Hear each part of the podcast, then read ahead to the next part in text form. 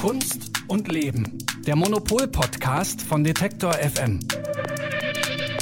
Ja, damit herzlich willkommen zu einer neuen Folge Kunst und Leben. Ich bin Sarah Steinert und diese Folge ist eigentlich unsere allererste Live-Aufzeichnung mit Publikum. Und so Live-Podcasts sind ja gerade total im Trend und da dachten wir, da machen wir natürlich auch einfach mal mit und senden nicht wie sonst aus dem Archiv der Monopolredaktion in Berlin-Charlottenburg, sondern haben uns quasi mal in das Herz der Berliner Kunstszene vorgewagt und sind hier in der Auguststraße im Mi Collectors Room in Berlin-Mitte. Und äh, damit Sie auch zu Hause hören, dass wir, dass ich hier nicht nicht alleine sitze, würde ich unser Publikum mal kurz bitten, wirklich durch so ein ganz klassisches Trampeln vielleicht mal zu zeigen, dass äh, ihr wirklich viel zu viele seid, als dass wir im Archiv heute sitzen könnten. Wunderbar. Ähm, das Schöne an so einem Live-Podcast ist natürlich auch, dass man mal seine Hörer kennenlernen kann. Also mal wirklich in Gesichter guckt, weil wenn wir da immer im, ähm, im Archiv sitzen oder ich kenne das auch vom Radio, dann hat man manchmal das Gefühl, man sendet so ins Nichts und dann gibt es dann immer mal so Abrufzahlen jetzt bei den Podcasts. Wir haben jetzt auch schon 15.000 Abonnenten. Äh, das ist natürlich total schön, aber das ist halt eben sehr gesichtslos. Und was ich mich schon immer gefragt habe, ist, äh, wer hört uns denn eigentlich? Hören uns, hört uns nur diese Kunstbubble, nenne ich sie jetzt mal? Oder sind es auch einfach kunstinteressierte Menschen? Und deswegen würde ich jetzt nochmal um so ein kleines äh, Fußtrampeln äh, bitten. Wer es denn wirklich so sagt, ja, ich bin total in der Kunstszene. Ich bin hier Künstler oder schreibe über Kunst oder bin Galeristin oder Galerist? Okay, und wer ist einfach nur interessierter Laie? Okay, das ist doch heftig. Gut, dann das erklären wir alles im Persönlichen vielleicht nochmal später. Wir starten gleich in diesen Podcast. Vorher ein kurzer Hinweis unseres Werbepartners. Bald ist es wieder soweit. Die Art Düsseldorf öffnet vom 12. bis zum 14. April ihre Tore auf dem Areal Böhler. Mit dabei sind 105 Galerien, die eine Mischung aus aufstrebenden Talenten und etablierten Künstlern präsentieren. Die Messe untermauert ihren Anspruch an Diskursivität, Innovation und das Aufgreifen aktueller Themen durch ihren kuratorischen Ansatz und die gezielte Gestaltung ihrer Sektionen und Fokusthemen. Ihre Themensetzung und das Rahmenprogramm tragen dazu bei, dass die Messe auch weiterhin ein Ort des Austausches, der Debatte und des Kunsterlebens bleibt. Die Fokusthemen 2024 sind Photography und Identity, Retromania und Future Bodies. Unter dem Projekt Change Presented by E.ON werden in Kooperation mit der E.ON Stiftung Arbeiten zum Thema Transformation und Nachhaltigkeit ausgestellt. Für alle, die es gar nicht mehr erwarten können, öffnet die Art Düsseldorf schon zur Preview am 11. April ihre Tore. Mehr Informationen gibt es unter art-dus.de und in den Show Notes. Wir sprechen heute äh, über ein Thema, dafür braucht man gar nicht so viel Expertise, man muss auf gar keinen Fall Kunstkennerin oder Kenner sein, denn wir sprechen über etwas, zu dem es auch nur bedingt schon etwas zu sagen gibt, weil äh, es nämlich noch gar nicht da ist und das ist die Zukunft, genauer gesagt die Zukunft der Kunst. Und dafür haben wir uns heute ein paar Experten eingeladen, die mit ihrem Wissen, mit ihren Beobachtungen und Erfahrungen so ein bisschen Licht ins Dunkel der Ungewissheit bringen können. Und zwar den Architekten und Designtheoretiker Friedrich von Borries. Wenn Sie uns öfters hören, dann haben Sie Sie ihn auch schon mal gehört, und zwar in unserer Folge Design der Zukunft. Die Kunstkritikerin Julia Voss, deren Kolumne Fragen Sie Frau Voss, wie Sie vielleicht auch schon mal in der FAZ gelesen haben, und die Autorin, Kuratorin und Pionierin der VR-Kunst Tina Sauerländer. Und wer natürlich auch dabei ist, ist die Monopolredaktion in Version von zwei Frauen, die auch öfters bei uns eben im Podcast stattfinden, nämlich Elke Buhr und Silke Hohmann. Und im aktuellen Heft, ähm, da gibt es gerade so eine Rückschau äh, auf das letzte Jahrzehnt. Also was war alles los in der Kunst? Was ist passiert? Wer war wichtig? Was war wichtig? Welche Trends kamen in der Kunst? Welche gingen auch wieder? Und wir orakeln eben heute mal so ein bisschen in die Zukunft und wollen klären, wie entwickelt sich denn vermutlich die Kunstwelt in den nächsten 10 oder 20 Jahren? Wird sie vielleicht noch diverser? Wird sie vielleicht kommerzieller? Und zuallererst natürlich die Frage, die uns ja auch in allen anderen Bereichen eigentlich beschäftigt, wie digital wird es werden oder vielleicht auch wie digital soll es denn werden? Und dazu begrüße ich jetzt Tina Sauerländer und Silke Hohmann. Hallo, schön, dass ihr da seid. Hallo. Hallo, vielen Dank für die Einladung. Tina, ich habe das schon äh, vorhin gesagt, du bist äh, sowas wie, also zumindest eine der Pionierinnen, wenn es um Virtual Reality geht. Naja, das würde ich so nicht sagen. Nee. Das äh, Guggenheim Museum hat schon 1993 eine Virtual Reality Ausstellung gemacht mit Jenny Holzer. Also das okay. Medium ist auch in der Kunst schon ähm, lange dabei. Aber vielleicht hier für Deutschland. Also ich muss auch ganz ehrlich zugeben, ich habe noch nicht wahnsinnig viel Virtual Reality Kunst gesehen. Ich weiß nicht, wie es unserem Publikum geht, aber was mich in der Vorbereitung so interessiert ist, ist, was hat dich denn da so hingezogen? Also was ist für dich das besonders reizvolle an Virtual Reality Kunst? Das reizvolle für mich an Virtual Reality ist eben der virtuelle Raum, in dem ein Künstler, wenn er anfängt zu arbeiten, einen quasi einen leeren Raum vor sich hat, in dem physische, physikalische Gesetzmäßigkeiten nicht mehr gelten und der dort eben alles machen kann, was er machen möchte und der Betrachter eben in dieser Arbeit wie hier im Raum wirklich drinstehen kann und die aus der eigenen Perspektive erleben kann. Und wer sind diese Virtual Reality Künstler? Also sind das, sind das, weil es ist ja schon so ein bisschen klar, ich glaube, jeder, der schon mal so eine Brille auf hatte, der versteht ja schon, das hat so ein bisschen was Videospielartiges in der Regel. Ich habe mich gefragt, sind das jetzt alles so Game Designer, äh, die dachten, auch Kunst machen wäre eigentlich auch schön oder ich sehe sowieso mein Schaffen als Kunst oder sind es Künstler, die dieses Medium für sich entdeckt haben, weil sie darin was sehen, was sie vielleicht, ich sag mal, in, ja, in so den klassischen Kunstfeldern nicht verwirklichen konnten? Ja, es ist wirklich Letzteres in der bildenden Kunst. Es sind eher weniger Game Designer, es sind wirklich bildende Künstler, die ähm, mit dem Medium auch in der bildenden Kunst arbeiten. Wie wir wissen, haben Künstler einen anderen Anspruch an das Medium als ein Game Designer. Ein ähm, Künstler geht es auch in diesem Medium immer um die kritische Reflexion mit der Welt, in der wir hier alle zusammen leben. Das mhm. ist ganz wichtig. Und ähm, ja, es gibt vor allen Dingen Künstlerinnen aus unterschiedlichen Bereichen, die eigentlich aus der Malerei kommen, aus der Skulptur kommen, aus der Performancekunst kommen die Virtual Reality als künstlerisches Medium entdeckt haben, weil sie eben dort Skulpturen bauen können, die nicht physisch, physikalischen Gesetzmäßigkeiten mhm. unterworfen sind, sondern die auch neben einem schweben können, direkt neben einem die Farbe ändern können, was auch immer. Und ähm, das ist, glaube ich, ähm, das große Potenzial von Virtual Reality als ähm, mhm. für Künstler und Künstlerinnen. Mhm. In der Psychologie wird ja auch mit Virtual Reality rumexperimentiert, ähm, weil man eben Dinge erfahren kann, über die man, also man kann zwar mit dem Therapeuten über seine Spinnenangst oder über seine anderen Sozialphobien vielleicht sprechen, aber ähm, diese, dieses direkte Erleben, dieses Eintauchen ermöglicht eine ganz andere Erfahrung. Ist das vom Prinzip her, würdest du auch sagen, das Gleiche, also diese Unmittelbarkeit, dieses Eintauchen, ähm, was auch so ein, so, so ein großer Zug oder so eine große, ein großer Charme ist? Ja, ja, natürlich. Ja. Äh, das ist genau der Punkt, dass man eben auch als Betrachter und Betrachterin den virtuellen Raum so wahrnimmt wie den realen Raum. Also wenn man mhm. im VR ist, dann nimmt man den Stuhl neben sich so war, wie wir auch diesen Stuhl hier im, im realen Raum wahrnehmen. Es ist anders als bei einem Screen. Bei einem, wenn wir auf einen Screen schauen, dann wissen wir, wie groß der Stuhl ist, weil wir in echt schon mal Stühle gesehen haben. Aber er ist so nicht abgebildet und in VR empfinden wir ihn so wie einen realen Stuhl. Deswegen auch Reality. Ja, ähm, das wird wahrscheinlich in der Schaffung relativ anders sein. Ich weiß auch nicht, äh, Silke, warst du schon mal in einem Atelier von einem VR-Künstler? Ähm, ich hatte äh, für einen Artikel für Monopol mit Acute Art zu tun. Das ist ein großes Labor in London. Also man könnte sagen, es ist ein Künstleratelier, da stehen aber nur Computer rum. Also die mhm. machen im Auftrag von Künstlern, setzen die deren Ideen um. Und zwar, das sind Künstler wie Olafur Eliasson oder Jeff Koons oder Marina Abramovic. Und ähm, da ist alles möglich und das ist natürlich für Künstler zunächst mal immer der Fall oder diese, diese Fragestellung, was mache ich denn, wenn ich wirklich alles machen kann, stellt sich Künstlern im gewissen, mhm. zum gewissen Grad ja immer. Allerdings in dieser noch überhaupt nicht wirklich komplett ausgeloteten Welt und diesem Möglichkeitsraum stehen auch diese Big Names da alle noch mhm. total am Anfang und das ist eigentlich wirklich sehr, sehr spannend. Mhm. Ähm, ich dachte auch so, dass dieser Arbeitsprozess ja wahrscheinlich auch so ein ganz anderer ist. Also du kannst ja VR-Kunst, kannst du wahrscheinlich gar nicht so unbedingt alleine machen. Also du hast es auch schon angesprochen, Tina, ne? Also man braucht dann ja jemanden, der irgendwie diese Ideen übersetzen kann. Äh, ja, man hat die Möglichkeit, eben mit einem VR-Kunstproduktionsstudio zu arbeiten wie Acute Art oder auch Cora Contemporary in Kopenhagen. Aber als Künstler und Künstlerin hat man eben auch die Möglichkeit, mit Programmen wie Google Tilt Brush oder wie Masterpiece VR mhm. wirklich in VR direkt zu malen. Es ist wie Photoshop nur im dreidimensionalen Raum, also anwenderorientiert, anwenderfreundlich. Und so haben äh, Interessierte eben auch so die Möglichkeit, damit anzufangen. Also man muss nicht programmieren können, um in mhm. VR zu arbeiten. Ähm, gibt es ganz andere Themen, ähm, Ansätze, Fragen oder Inhalte, die durch dieses Medium auf den Tisch kommen, Silke? Gibt es ganz bestimmt, aber die sind alle noch nicht äh, beantwortet. Mhm. Also, also es, ist wirklich, es ist schon, du hast schon gesagt, es gibt schon lange, aber es steht schon irgendwie auch noch am Anfang, oder?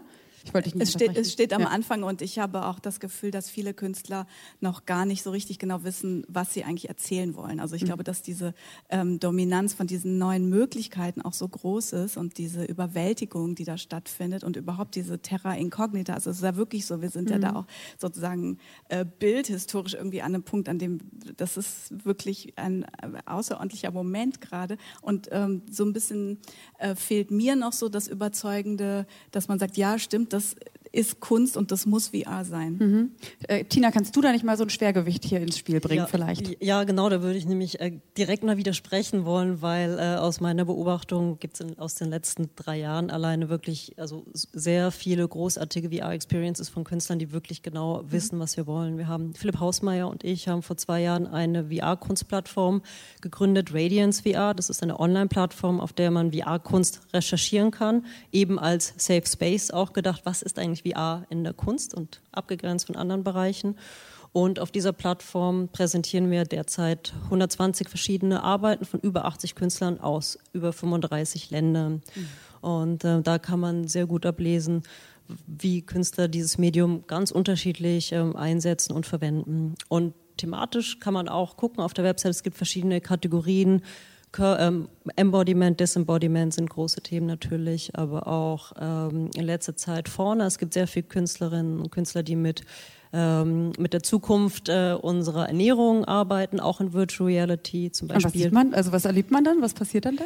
Ja, es gibt ähm, zum Beispiel die Experience von Bianca Kennedy und The Swan Collective, äh, die heißt Animalia Sum, ist derzeit hier in Berlin im Bärenzwinger ausgestellt und dort äh, schlüpft man in die Rolle eines ähm, Käfers und ähm, aus dieser Perspektive fängt man an, dann die Welt wahrzunehmen und muss sich dann mit allem Möglichen rumschlagen, nämlich vor allen Dingen mit dem Menschen, der sich gedacht hat, dass wir später zur Proteinaufnahme äh, mhm. doch ganz viele Kiefer essen könnten.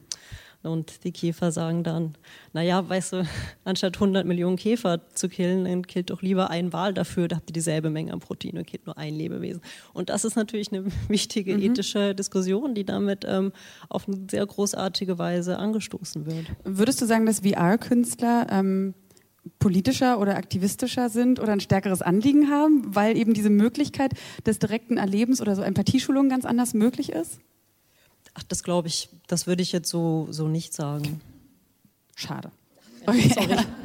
Ich glaube aber, dass Empathie zum Beispiel eine, äh, also ein Faktor ist, der das Erleben von VR äh, natürlich äh, irgendwie also intensiviert. Mhm. Ja, also man kann zum Beispiel Marina Abramovic, habe ich vorhin schon erwähnt, hat zum Beispiel äh, mit Acute Art eine Arbeit gemacht, wo sie selber, also ihr digitales Ich, an ihr Avatar zu ertrinken droht in einem immer weiter steigenden Wasserspiegel und der äh, User, Betrachter ist in der Lage, sie zu retten. Und äh, die Gefühle, die wir entwickeln, wenn wir äh, das sehen, auch wenn wir wissen, wir stehen hier irgendwie in irgendeinem Space und haben da so einen Helm auf, aber die sind mhm. ähm, noch äh, ziemlich ungefiltert echt, eins zu eins.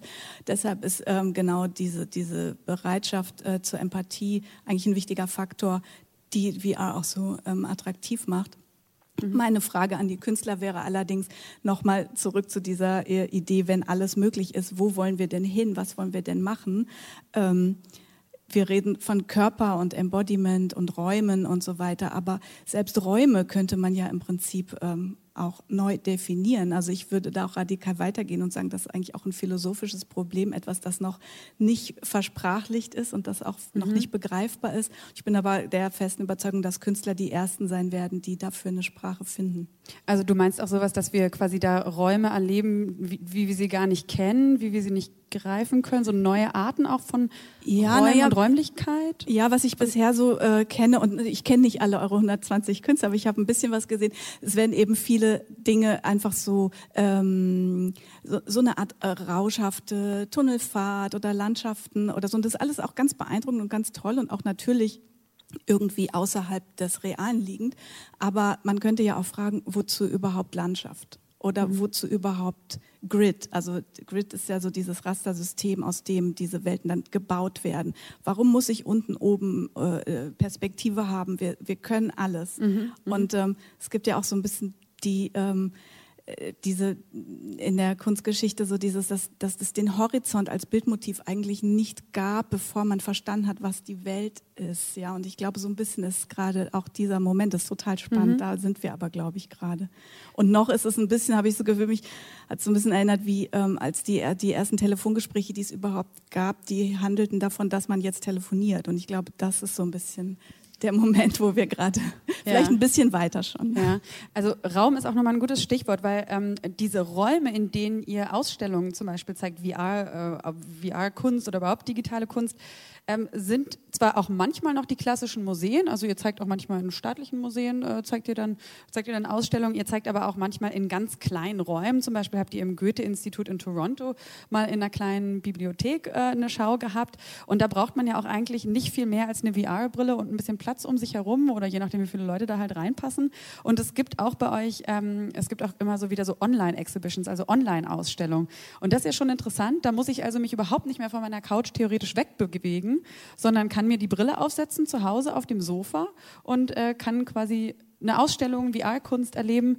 Ja, das waren jetzt schon so, so viele Themen okay. äh, in einer Frage. Oh. Ähm, wo fange ich da mal an, um das kurz zusammenzufassen? Also mit Peer to Space, unserem Ausstellungslabel, mit dem wir internationale Gruppenausstellungen realisieren an verschiedenen Orten seit zehn Jahren mittlerweile, fast zehn Jahren, äh, machen wir Gruppenausstellungen zum einen mit Virtual Reality, die sich um das Thema VR drehen, in physischen Ausstellungsräumen, zum Beispiel in der New School Parsons in New York dieses Jahr, die Ausstellung Speculative Cultures.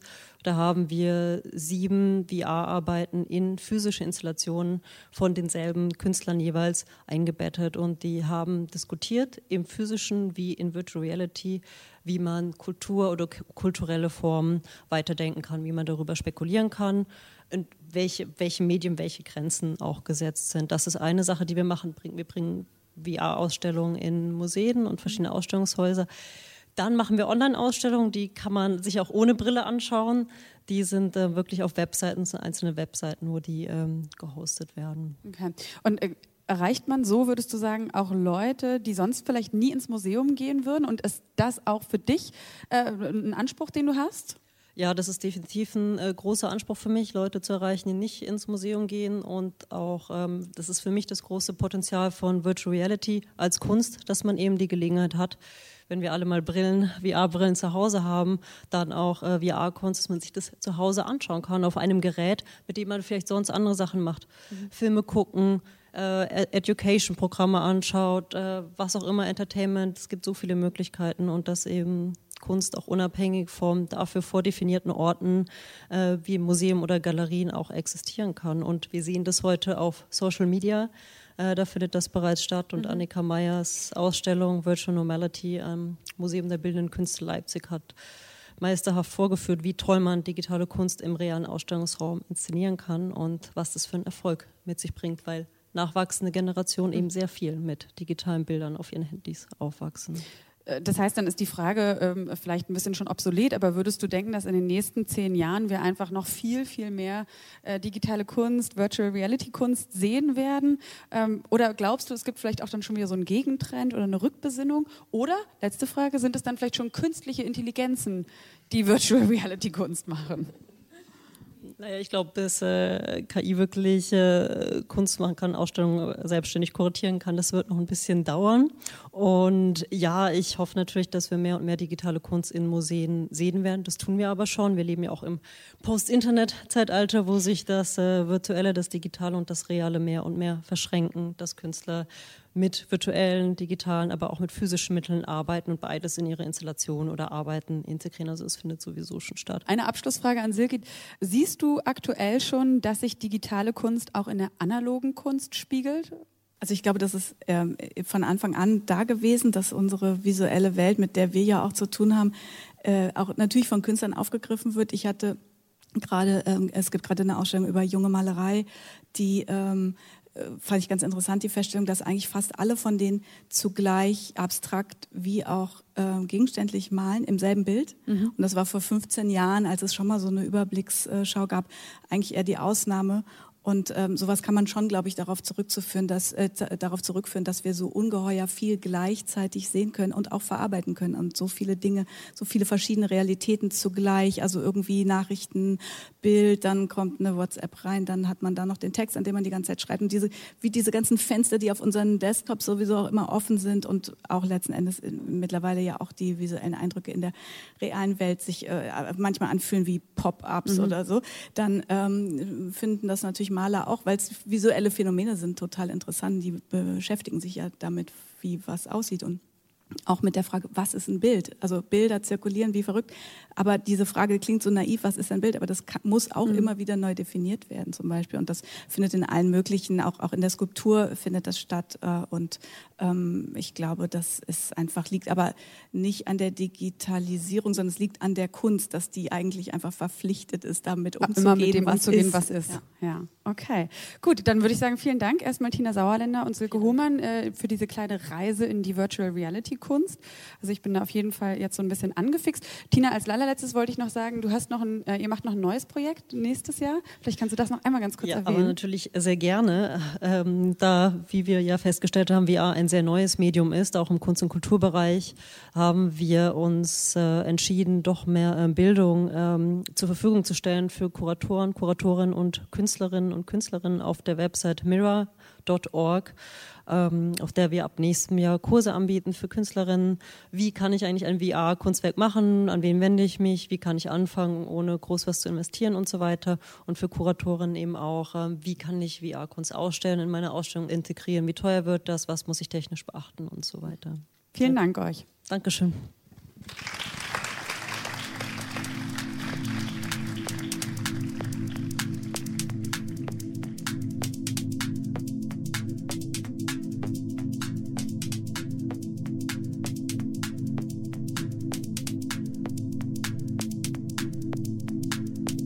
Ja, Technologie, die verändert ja nicht nur die Kunst, sondern unser gesamtes Leben. Und dieses Leben, das findet ja nicht nur in Deutschland, sondern auch weltweit betrachtet immer mehr in Städten statt.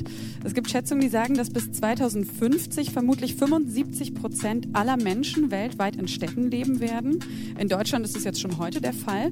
Und äh, ja, das regt natürlich einige Leute an, darüber nachzudenken, wie diese Städte denn wohl aussehen könnten. Gerade auch in Anbetracht von Klimawandel, Ressourcenknappheit.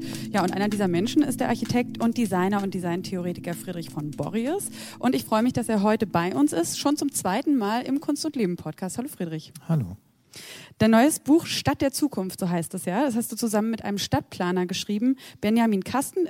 Ihr beginnt darin, äh, ganz nett finde ich, mit so einem kleinen Comic ähm, und mit einem Traum äh, von Berlin im Jahr 2070.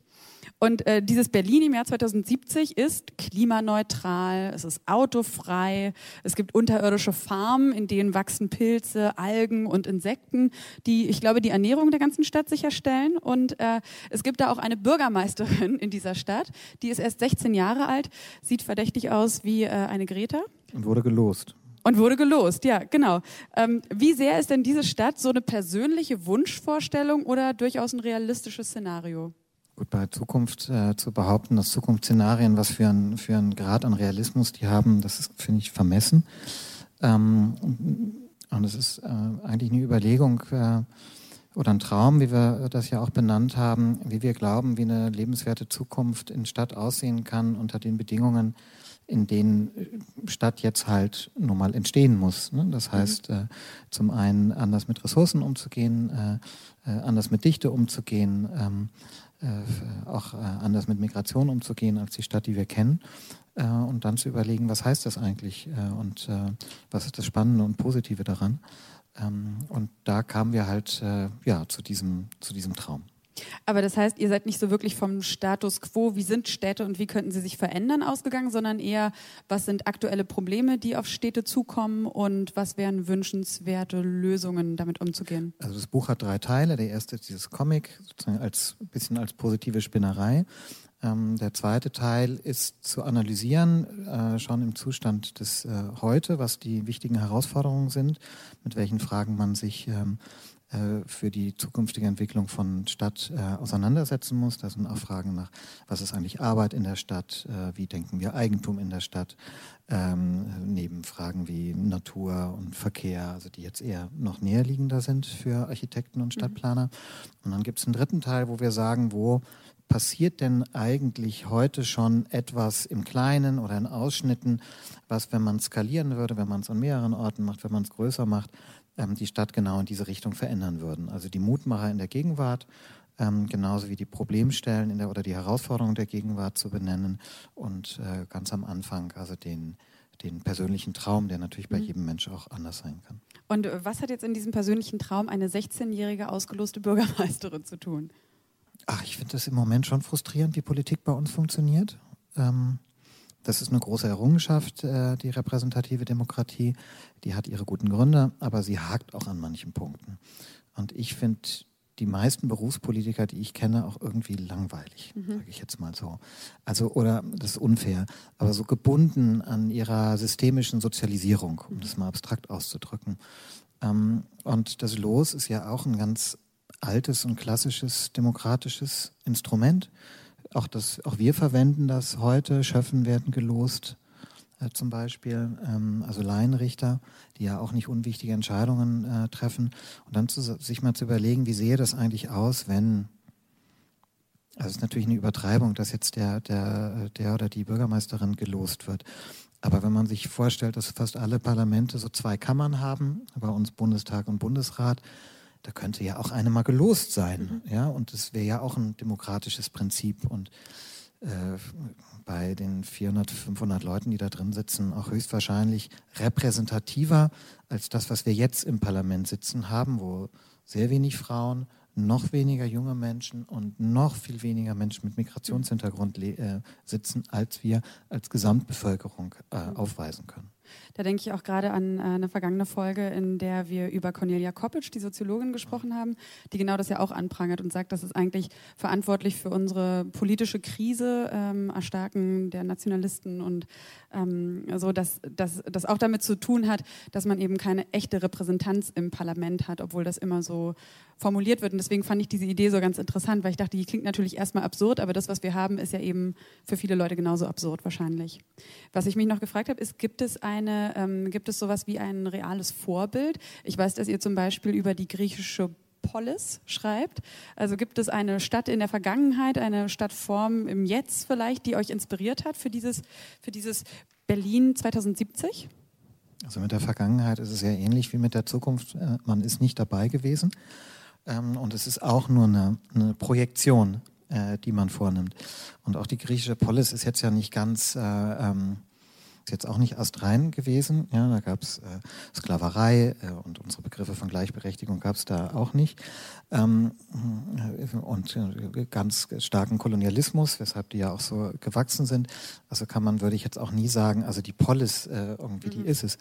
Ähm, Zurück in die Antike nicht. So, was, was ich aber ähm, daran spannend finde und weshalb wir die Polis äh, ähm, genommen haben, äh, ist, dass wir ja heute so ein sehr starkes, wenn wir über Demokratie reden, ein, ein stark nationalstaatliches Denken haben und eins, was sozusagen räumlich zweidimensional äh, gedacht ist. Aber diese Idee von dem nationalen Territorialstaat ist eigentlich viel, viel jünger als die Idee von Staat und die Idee von Demokratie. Ähm, und die viel weiterreichende utopische These, die wir in diesem Buch formulieren, also viel weiterreichend als äh, ob ein 16-jähriges Mädchen Bürgermeisterin wird oder nicht und gelost oder nicht, ist ja die, dass wir sagen, dass eigentlich die Stadt als Organisationsprinzip den, Nation, den territorialen Nationalstaat ablösen wird. Mhm. Und das ist eine meiner Grunderfahrungen, immer wenn ich in Veranstaltungen bin mit noch ein bisschen mehr Leuten als hier ähm, und dann frage, könnte ich jetzt hier auch fragen, wer ist Berliner oder ja, in der Stadt, dann logischerweise heben eigentlich fast alle die Hand. Ja? Und wenn man dann sagt, wer ist Deutscher, dann sind es viel weniger mhm. Hände, mhm. weil ähm, die Stadt viel integrativer ist, äh, ein, ein offenes Identifikationsangebot hat im Gegensatz zur Nation. Ähm, äh, und damit ist es, glaube ich, viel zukunftsfähiger. Mhm. Und letzter Satz dazu. Ähm, Politiker sagen ja oft, ähm, heute diese globalen Probleme, die wir haben, Migration, Klimawandel und so weiter, die können wir gar nicht nationalstaatlich lösen. Stimmt, ja, kann man anscheinend nicht, aber dann fehlt sozusagen die Konsequenz. Was heißt das? Nämlich, dass wir anders denken müssen äh, und anders regieren und anders agieren. Und sehr viele der globalen Probleme kann man natürlich ähm, auf städtischer, also auf kommunaler Ebene angehen, also wenn nicht da, äh, wo sonst, mhm. also Frage Verkehr, äh, Wohnen, Energie, ähm, menschliches Miteinander und so. Das passiert ja hier auf der Straße in solchen Räumen im täglichen Miteinander und nicht in abstrakten Konstruktionen wie dem Nationalstaat. Also ich kann es schon total nachvollziehen, was du meinst. Also ich glaube, das hat schon jeder auch mal erlebt, dass man das Gefühl hat, in so einem überschaubaren sozialen Umfeld lassen sich Dinge ähm, leichter lösen. Das hat dann auch immer so ein, so ein Element von sozialer Kontrolle. Das ist ja auch äh, ein großes Problem, auch was den Klimawandel angeht. Wir wissen, dass es irgendwie nicht okay ist, wenn wir so viel Plastikmüll produzieren, aber wir sehen trotzdem nicht die Leute täglich vor unserer Nase, die darunter leiden. Wenn man sich jetzt aber so den aktuellen Trend anguckt, äh, was Städtewachstum angeht, dann sieht man ja auch, dass es vor allem die Megastädte sind, also die jetzt schon weit über 10 Millionen Einwohner haben, die noch weiter wachsen werden. Gibt es da, ähm, also Gibt es da so ein Limit, wo du denkst, so ab der Größe ist es auch eigentlich schon, ist es auch nicht mal eine Stadt, mit der man konstruktiv arbeiten kann? Oder in der konstruktiver gearbeitet werden also kann als erstens Nationalstadt? wachsen alle Städte, auch die unter einer Million, auch die unter 100.000. Ähm, die wachsen alle, haben wir auch eine Statistik in dem Buch. Ähm, und ich glaube, dass das Limit, das ist relativ offen. Wir haben eine Grafik in dem Buch, wo wir gesagt haben, die Weltbevölkerung äh, mit der Dichte des Ruhrgebiets passt nach Australien. Mhm. Ja, also sozusagen rein gedanklich ist noch viel Platz äh, in der Welt. Was, glaube ich, ein Problem ist, was du auch ansprichst mit den Megacities, dass das vorherrschende Wachstumsmodell von Stadt das des Kuhfladens ist. Ähm, also es, sozusagen, wir kennen das, diese schöne europäische Stadt, die ist irgendwie dicht, da ist eine Stadtmauer rum, aber alle diese europäischen Städte, die man so kennt, die durchläuft man in drei Stunden und dann war man im Mittelalter und auch noch in der frühen Neuzeit wieder draußen. Ja. Heute Berlin, äh, kriegen wir das noch hin mit, äh, mit der S-Bahn oder mit dem Fahrrad, dass wir irgendwie rauskommen. Ähm, aber zu Fuß schafft man es zumindest hier aus Mitte nicht mehr so richtig, ist schon sozusagen schwieriger. Und in den großen Megacities geht es echt nicht mehr. Mhm. Ähm, und dieses Denken in so sich ausbreitenden Kuhfladen ist vielleicht das Falsche. Und deshalb sagen wir in dem Buch, dass wir die, die Welt eigentlich als eine Stadt, diese Globalopolis verstehen müssen, die netzartig, also eigentlich an, entlang ihrer Verbindungsstraßen gedacht ist. Und auch das, wenn man in, in sehr vielen Regionen der Welt, aber auch in Brandenburg, ja, findet man diese sogenannten Straßendörfer. Also man fährt auf der Straße und denkt so, ja Mann, großes Ding, ja, zwei Kilometer lang oder so, ja, fährst du und fährst und fährst du, was immer nur ein Haus tief. Ja, und danach fängt sozusagen wieder, ähm, nicht sozusagen, sondern danach fängt Natur an mhm. oder Landschaft zumindest. Und das skaliert auf Städte übertragen, wäre das ein ganz anderes Bild von Stadt, wenn wir sagen, Städte sind äh, in, in Netzen äh, organisiert, ziehen sich sozusagen entlang der, ihrer Verbindungslinien ähm, aber sind dafür nicht, äh, nicht so tief, in Anführungszeichen. Ja? Also, dass du da in zwei Stunden mhm. oder in einem halben Tag äh, wieder rauskommst.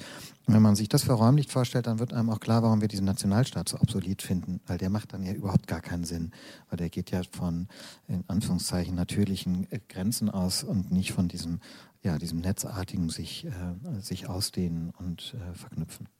Ähm, du hast jetzt ja schon den ländlichen Raum angesprochen und das ist ja, wird ja auch oft als eine Hoffnung der Digitalisierung ähm, formuliert, dass der ländliche Raum, also auch die Dörfer wiederbelebt werden. Aber eigentlich äh, höre ich schon aus dem, was du sagst und auch aus den Statistiken, die ihr im Buch habt, äh, heraus, dass das nicht so richtig absehbar ist, oder?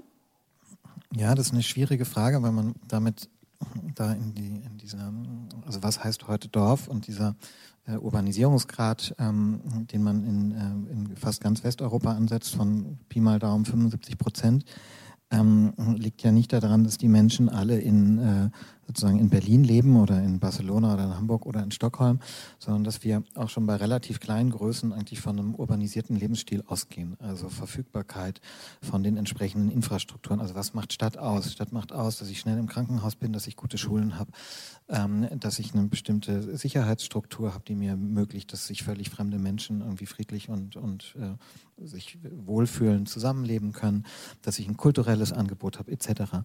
Und das ist ja schon in relativ kleinen Städten oder in infrastrukturell gut vernetzten Räumen gegeben. Währenddessen es in anderen Bereichen der Welt natürlich eine Form von Land gibt, die heißt kein Strom, kein Wasser, keine Schule, kein Krankenhaus etc. Und das ist wirklich ländlicher Raum.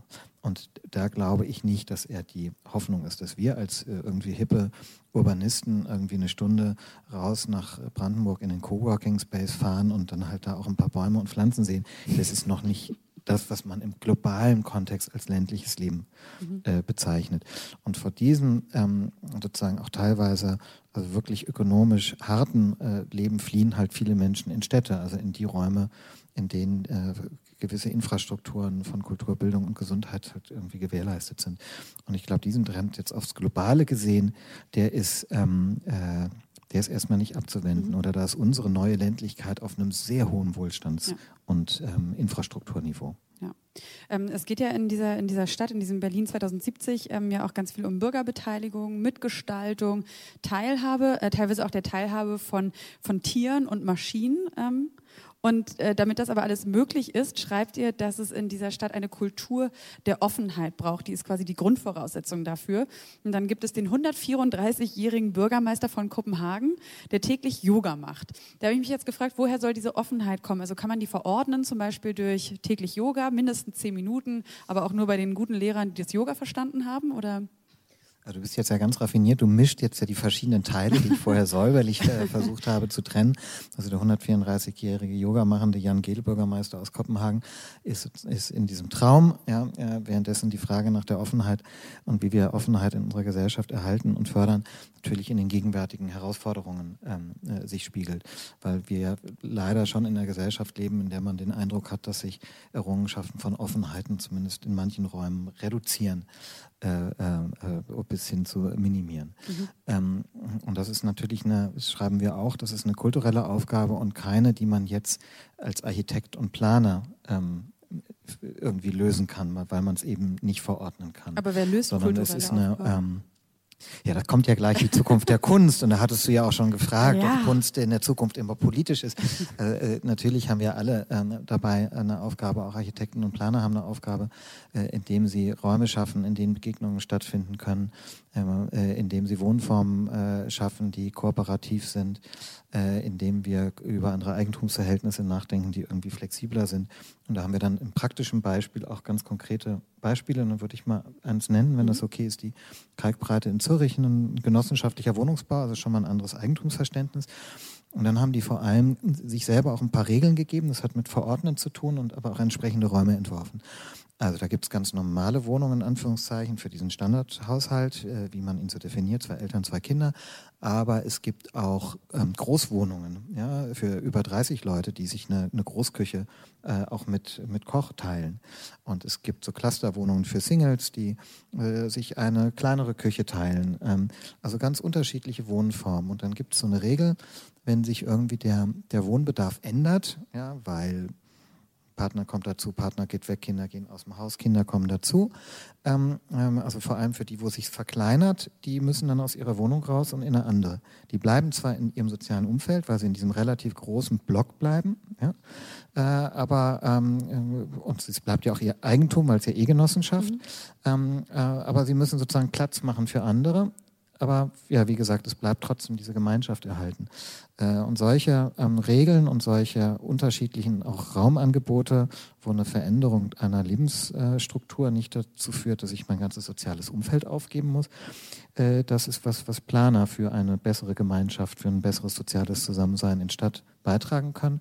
Und um es abzuschließen, ein solches ähm, sozial, eine solche soziale Gemeinschaft, die ja auch auf einem subjektiv emotionalen Moment Sicherheit ermöglicht, ermöglicht ja auf der anderen Seite wieder mehr Offenheit. Ja, das ist ja immer ein Wechselspiel.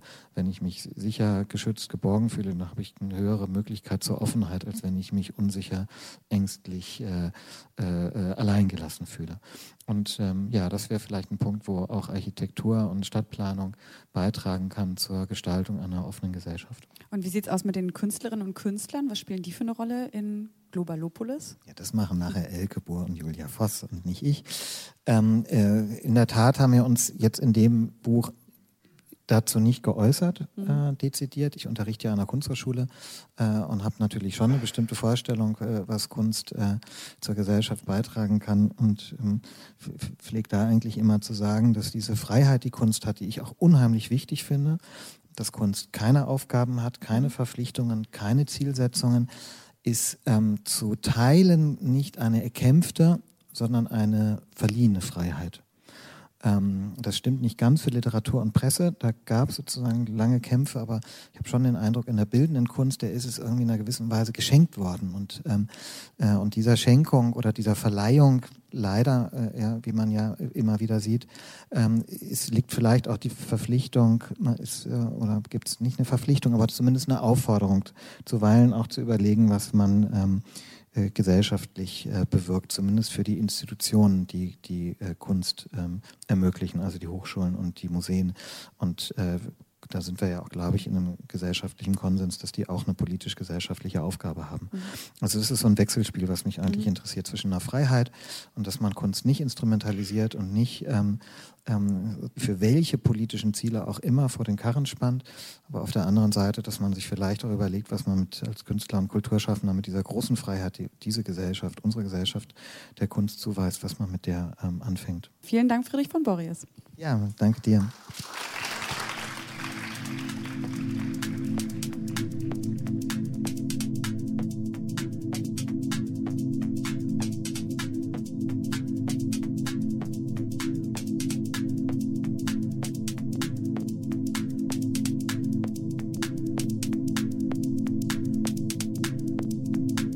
Wir machen ja diesen Podcast äh, seit einem Jahr und ähm, immer wieder wird es mal gewollt, mal ungewollt auch sehr politisch, sei es jetzt in Bezug auf Sexualität, auf Ethnie, Umwelt oder Klima.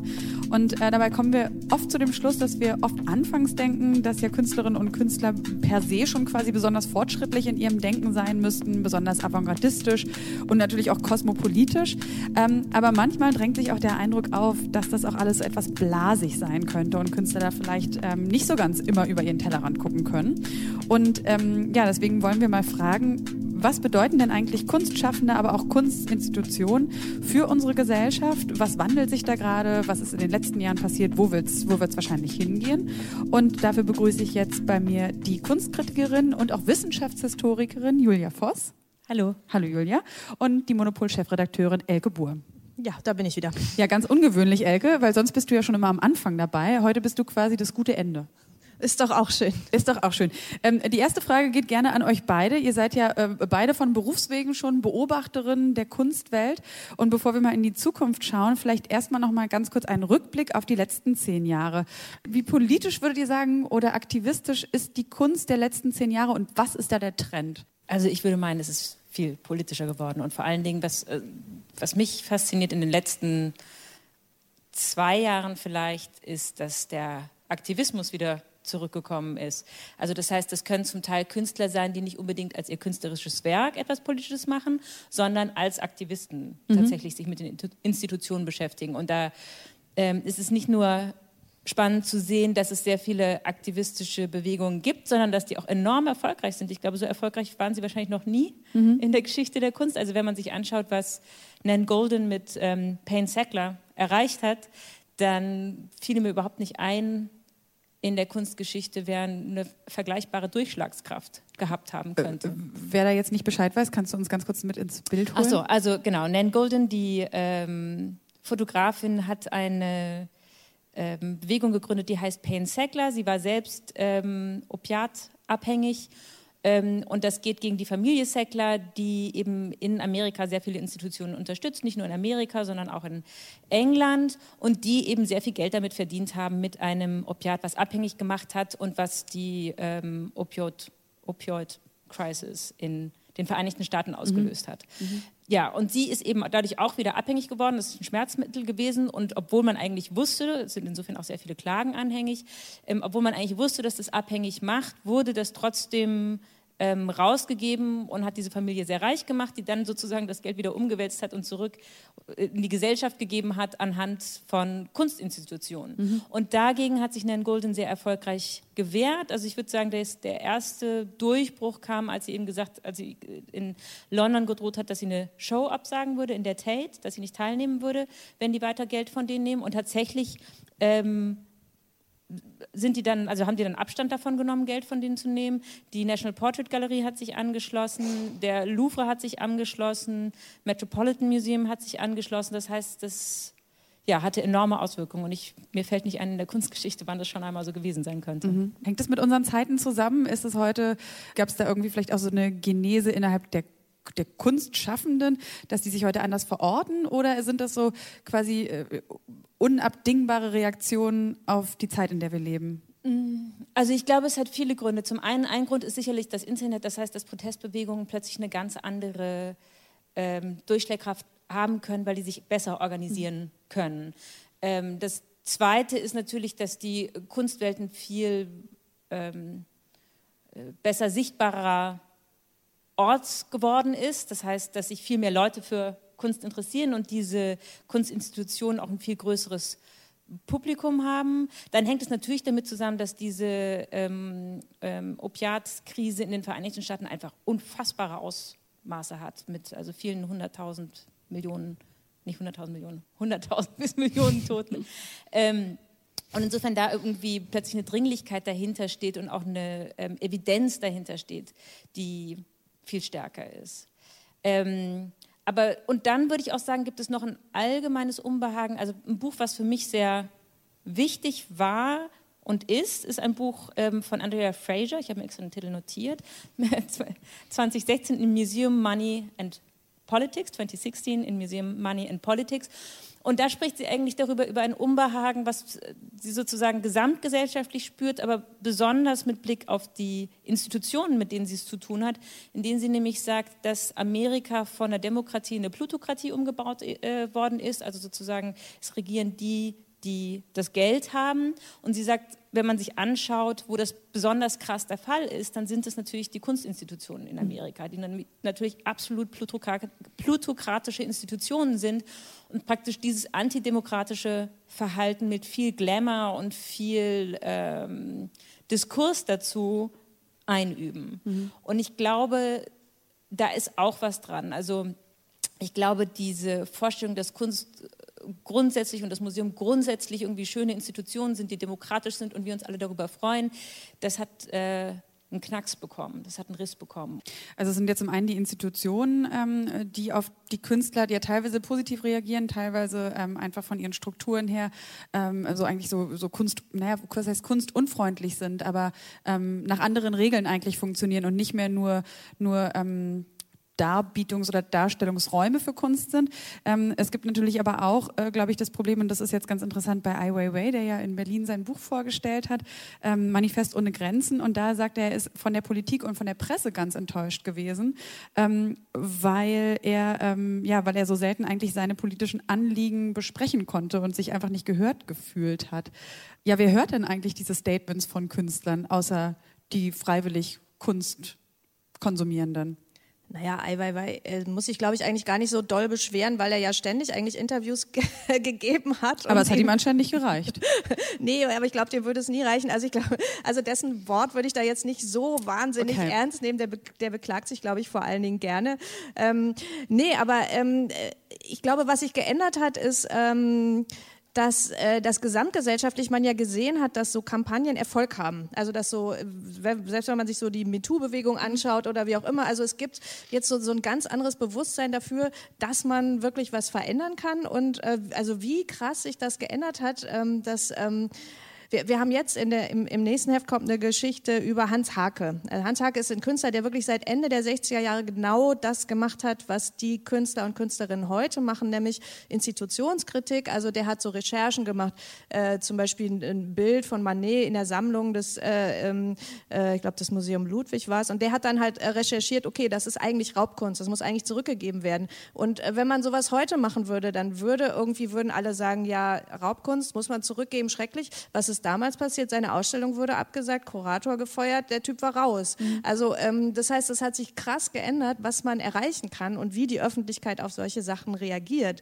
Und das, äh, glaube ich, bezieht sich auch nicht nur auf Künstler, sondern einfach darauf, dass dieses Format, wir machen eine öffentliche Kampagne, wir äh, veröffentlichen Missstände und die Leute springen drauf an, dass das viel besser funktioniert äh, als früher, mhm. viel schlechter funktioniert dagegen, dass äh, wir schweigen das tot und äh, ist doch immer so gewesen gewesen und lass uns doch einfach so schön weitermachen wie vorher. Also ich glaube, das funktioniert einfach viel schlechter und das, äh, das verändert das Kunstsystem auf eine, auf eine Weise, die mich auch total erstaunt. Also es ist wirklich auch, glaube ich, so in den letzten zwei Jahren, dass das so total, äh, dass man plötzlich das Gefühl hatte, okay, ähm, wenn jemand mit Boykott von irgendwas droht, dann ist es nicht nur dessen Problem, sondern dann wird sich auch vielleicht wirklich an der Ausstellung was mhm. ändern. Während man früher mal gedacht hatte, okay, da beschwert sich wieder jemand, wird ja eh nichts passieren. Äh, und jetzt ist das so, ups, ähm, da kann jetzt wirklich sich eine, eine Sprengkraft draus erwachsen, da kann eine Bewegung draus erwachsen und dann haben die Institutionen wirklich ein Problem und müssen sich damit auseinandersetzen. Und dann ist dann halt auch mal dann der äh, Typ aus dem Board des Whitney dann irgendwann zurückgetreten oder ist dann die Frau von der Serpentine zurückgetreten. Das waren jetzt so zwei andere viel besprochene Fälle, wo dann wirklich durch Künstlerengagement sich was geändert hat in der Institution. Man kann natürlich immer noch sagen, okay, die Grundstruktur, wer hat das Geld, wer, wie, wie funktioniert das, wie wird das finanziert, ist immer noch äh, jetzt nicht auf den Kopf gestellt, aber trotzdem sieht man, dass sich da viel bewegt. Ähm, wisst ihr, wie das aussieht bei so ähm, Institutionsbetreibenden? Also gibt es da so eine gewisse Angst, dass die das Gefühl haben? Also ich weiß ja nicht, wie oft ihr kommuniziert mit, mit äh, großen, keine Ahnung, mit der Leitung der staatlichen Museen oder sowas, aber ähm, herrscht da schon vielleicht so eine gewisse, so ein gewisser Respekt gegenüber äh, diesen Kräften, die da so eher aus der, ja, aus den Künstlern selbst herauskommen, ermöglicht auch durchs Digitale und diese ganze Sprengkraft, die in so Vernetzung liegt? Oder beobachten die das noch mit so einer, mit so einer Lässigkeit und sagen, pff, naja, uns also wird es immer geben. Äh, ich glaube aber so, so ähm, Museumsdirektoren, auch der jüngeren Generation, ähm, die stehen da total auf der Seite von den Künstlern, glaube ich auch. Also die wissen selber, äh, also äh, gerade so was so Raubkunst angeht und so, glaube ich, sind das äh, äh, welche, die da selber ganz, also Nina Zimmer oder so in, in Basel, die, die, für die ist das selber ein totales Anliegen. Und ich glaube, dass die selber auch diese ethischen, äh, mhm. diese ethischen Überzeugungen, dass das für die total wichtig ist. Mhm. Also ich würde meinen, dass, dass man das schon spürt, dass sich da was verändert hat. Und du hast einerseits recht, dass es eine Generation, junge, äh, jüngere Generation gibt, die sich da auf die Seite stellt. Und auf der anderen Seite stehen die natürlich auch zwischen den, oder sitzen die zwischen den Stühlen.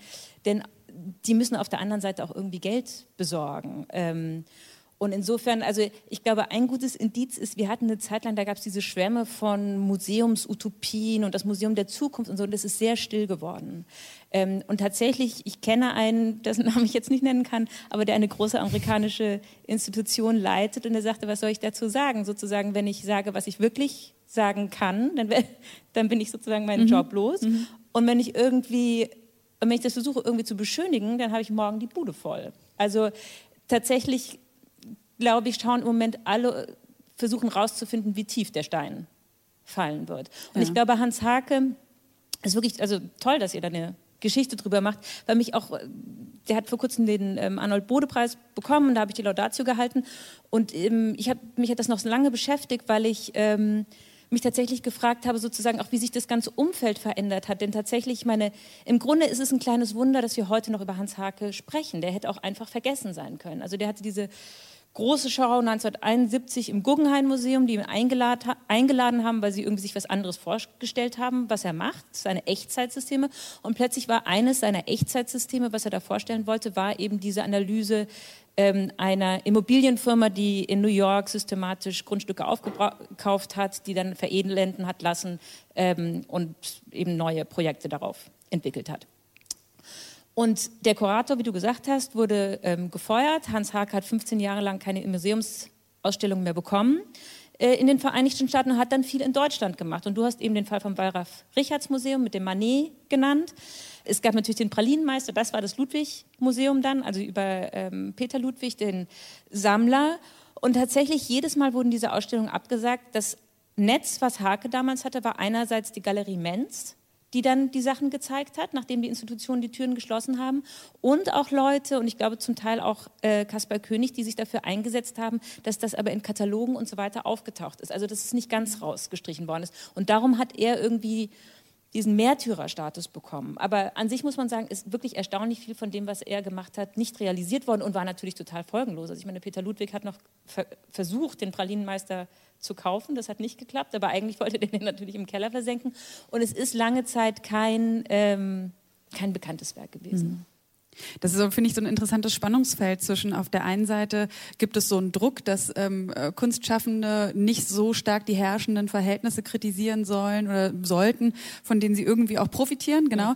Dass aber auf der anderen Seite die, die es tun, dass es doch, also dass es doch eine wahrscheinlich Menge die, gibt, die groß genug ist, die auf genau solche Provokationen aber so stark abfährt ähm, und damit dann eben doch diesen Künstlern weiterhin Gehör verschaffen und sowas. Also ähm, wisst ihr, was ich meine mit diesem, Ja. ne, so, Es ist ein Widerspruch und ich glaube, also da ist es immer unklar, wie das ausgeht. Was sich da Und durchsetzt also, auch so, Genau, ne? und auf Ja. welche Seite Mhm. man sozusagen setzt. Also ich würde auch sagen, dass wahrscheinlich viele Künstler verschwunden sind, von denen wir äh, nichts mehr Ja. gehört haben. Ja. Und wie gesagt, ich glaube das schon, sowohl für Hake war das lange Zeit eine echt heikle Situation, als auch für Leute, die über ihn geschrieben haben. Also von Graskamp wurden auch Texte aus Katalogen rausgekippt und so. Und das im Nachhinein ist das jetzt irgendwie immer eine interessante Geschichte zu erzählen. Damals hat sich das aber, glaube ich, gar nicht gut angefühlt. Und ich glaube, das kann auch heute noch passieren, dass es am Ende, dass das am Ende irgendwie in eine andere Richtung geht. Also insofern, glaube ich, sind wir alle, wenn uns das interessiert, nicht aus der Pflicht zu versuchen, irgendwie das Netz dafür zu sein und das Ohr dafür zu sein,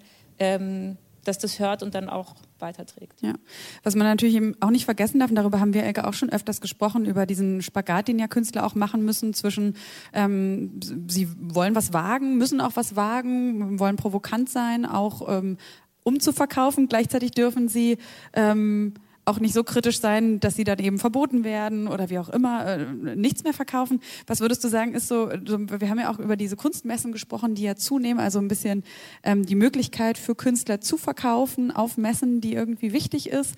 Und was passiert da in den nächsten Jahren? Also setzt sich, glaub, ist auch wieder sehr spekulativ, aber glaubst du, es setzt sich eher Werte und Haltung durch oder doch Kommerz? Ich glaube, das ist gar kein Entweder-Oder, also weil es gibt ja auch ganz viele verschiedene Kunstszenen. Das beobachtet man ja auch immer wieder. Es gibt ja, äh, äh, es gibt, ähm, früher hat man das immer in biennale Kunst und Marktkunst unterteilt. Ich glaube, dass die, diese Unterscheidung funktioniert jetzt nicht mehr unbedingt, aber es gibt natürlich immer Kunst, die, äh, die halt gut auf dem Markt funktioniert. Dann gibt es Kunst irgendwie, äh, die halt gut in bestimmten Sorten von Institutionen funktioniert und die gar nicht unbedingt dafür gemacht wird, dass sie jetzt groß verkauft. Dann gibt es Kunst, die ist sowieso eher viel eher Sozialarbeit und wird von Leuten äh, praktisch gemacht, die, die aus ganz anderen Budgets bezahlt werden. Also ich glaube, es gibt da alle möglichen äh, Bereiche. Und ich glaube aber, dass im Moment, also im Moment ist dieser, diese Politisierung so stark, dass das, ich glaube nicht, dass das so schnell wieder weg sein wird.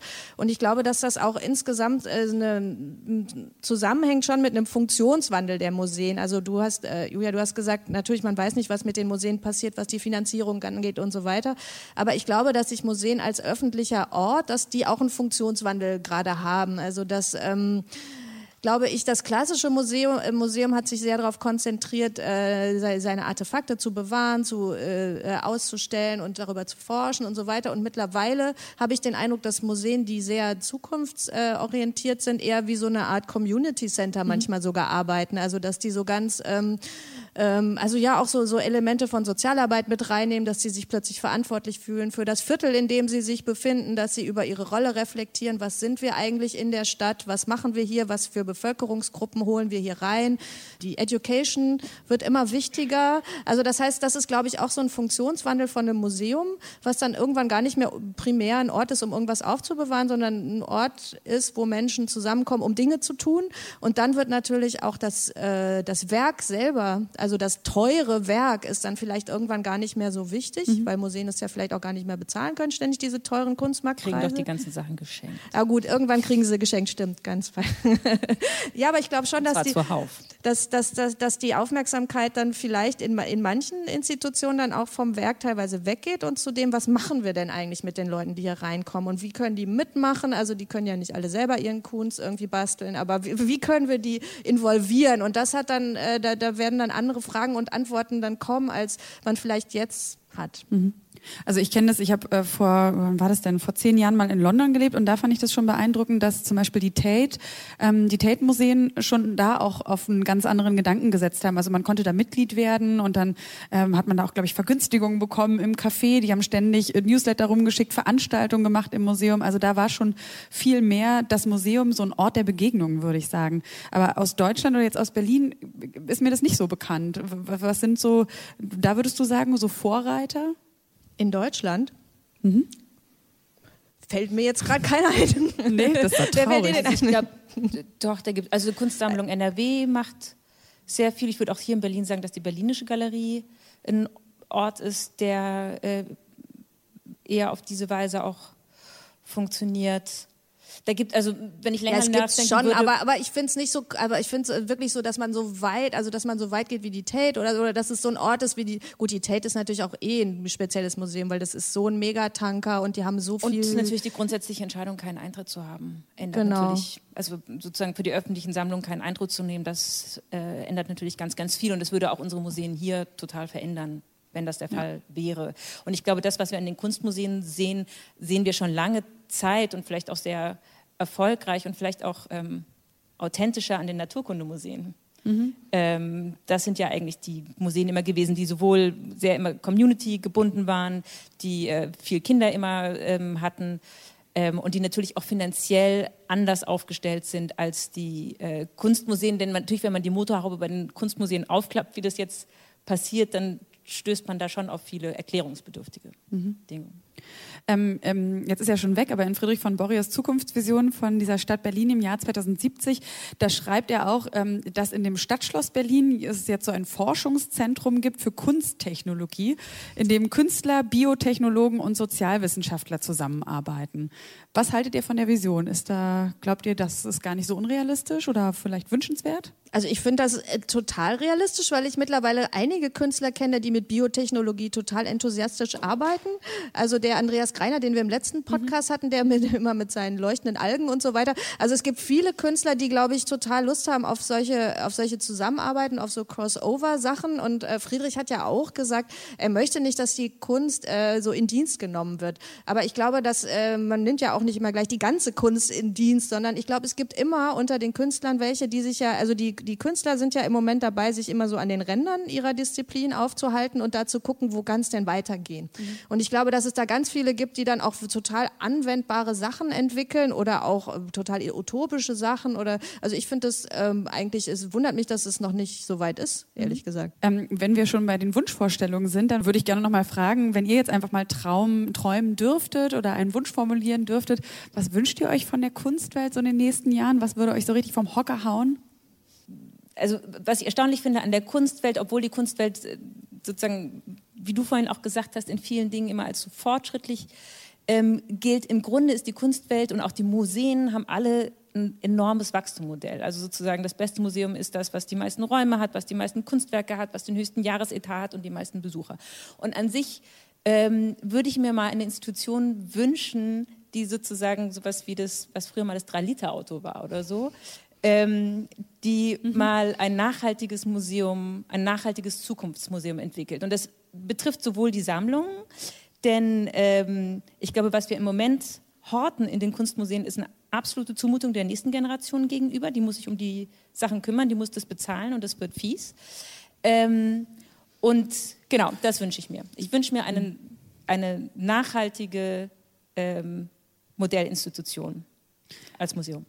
Nachhaltigkeit und Kunst haben wir in der letzten Podcast-Folge drüber gesprochen. Das passt natürlich auch super. Da haben wir ja auch schon mit Daniel Völzke im Gespräch festgestellt, dass da auch noch äh, generell sehr viel Nachholbedarf ist, was so die Verantwortung für, ja, für Nachhaltigkeit in den Kunstbetrieben angeht. Also weil du schon gesagt hast, auch die Lagerung, das ist, glaube ich, auch vielen gar nicht bewusst, was da auch an Energie aufgebracht werden muss, damit diese Kunstwerke so lange überhaupt in diesen Museen Bestand haben können.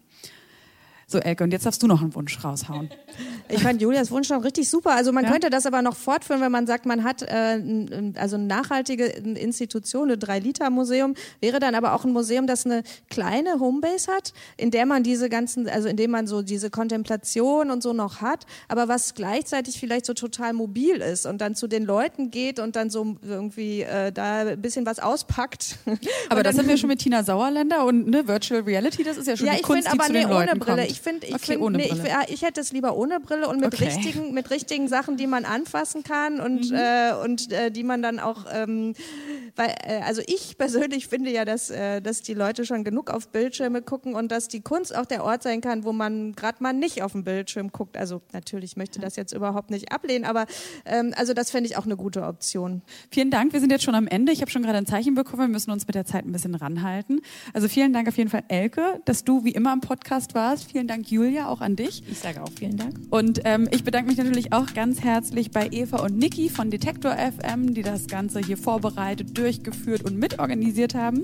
Und ähm, wenn Sie jetzt mal zu Hause Ihr Smartphone zur Hand haben, ob Sie jetzt gerade im Auto sitzen, dann dürfen Sie es vielleicht auch später in die Hand nehmen ähm, oder gerade im Bett uns hören, dann äh, abonnieren Sie uns sehr gerne und bewerten Sie auch den Podcast, wenn Sie Lust haben. Und äh, vor allem hören Sie auch beim nächsten Mal wieder rein. Und damit sage ich ja, vielen Dank und bis bald. Und danke nochmal an das Publikum hier vor Ort.